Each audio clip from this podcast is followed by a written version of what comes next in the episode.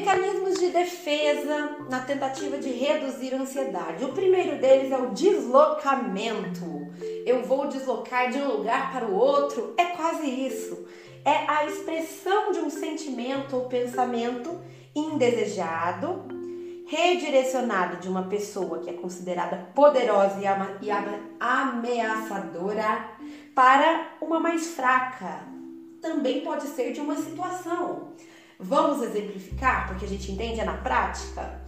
Imagine um término de um relacionamento em que a parte que terminou, ou seja, o namorado, a namorada que terminou o relacionamento, é atribuído como uma pessoa ameaçadora, certo? Uma fonte aí poderosa de ameaça.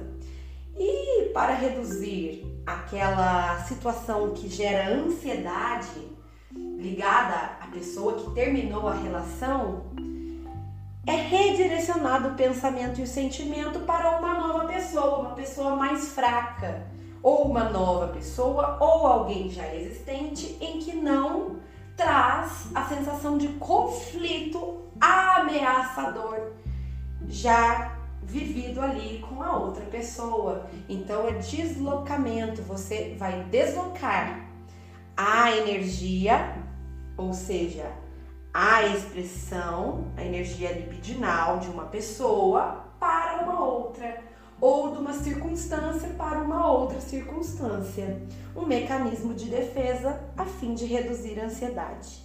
Depois nós temos a racionalização. As pessoas se auto-justificam com explicações racionais para os seus comportamentos.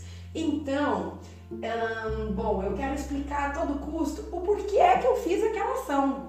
Então, é, eu realmente eu fiz isso porque naquele momento eu não estava num dia muito bom, porque havia acontecido isso na minha casa, aquilo no meu trabalho. A tentativa de racionalizar, de explicar, se auto-justificar os comportamentos a fim de reduzir também a ansiedade.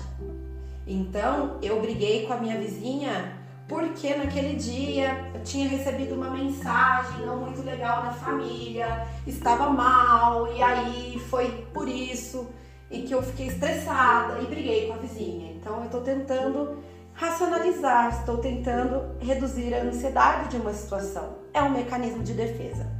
Depois nós temos a negação que as pessoas, quando elas se recusam a aceitar ou a reconhecer uma informação que produz a ansiedade.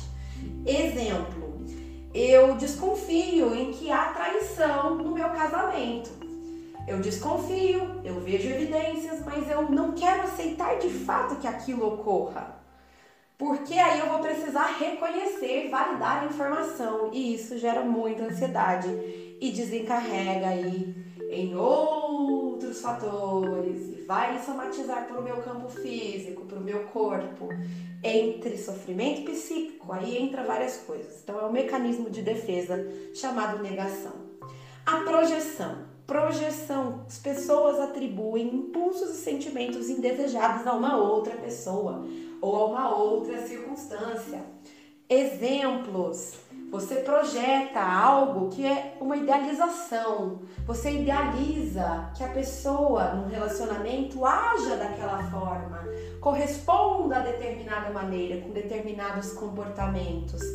E se a pessoa não corresponde àquilo que é criado, projetado por você, há uma frustração, gera sofrimento, gera ansiedade e assim por diante.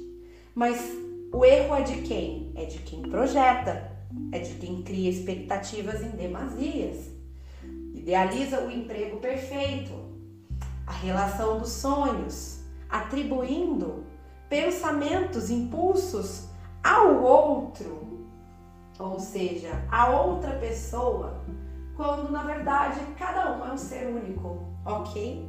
Mecanismo de defesa às vezes para não ter que enfrentar a realidade, as diferenças. Próximo, sublimação. As pessoas desviam os impulsos indesejados para pensamentos, sentimentos ou comportamentos socialmente aceitos. Alguém que tenha um vício, exemplo, beber demais. alcoolismo. Socialmente é aceito? Não, não é tão bem aceito assim. Então, o que é feito? Sublimação, mecanismo de defesa a fim de reduzir a ansiedade. A pessoa vai gerar talvez uma compulsão aí, trocar o vício em bebidas pelo vício em musculação de ir na academia, porque é socialmente mais aceito. Sublimação, mecanismo de defesa. E o último é a formação reativa, que são impulsos inconscientes que são expressos como seu oposto na consciência. Então, no inconsciente, até derrubei minha caneta. No inconsciente é vivido de uma certa forma, é expresso de uma certa forma. Quando vem para a consciência é de uma forma oposta.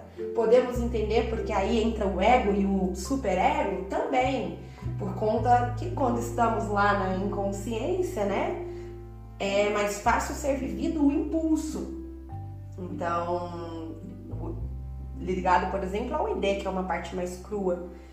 E aí, quando já vem para a consciência, existem normas a serem seguidas, sociais, existe aí o que é certo ou o que é errado, né? Que o superego ó, vai falar, e aí o ego traz essa mediação. Então, a formação reativa é diferente o que acontece no inconsciente e o que é expresso na consciência um mecanismo de defesa a fim de reduzir a ansiedade.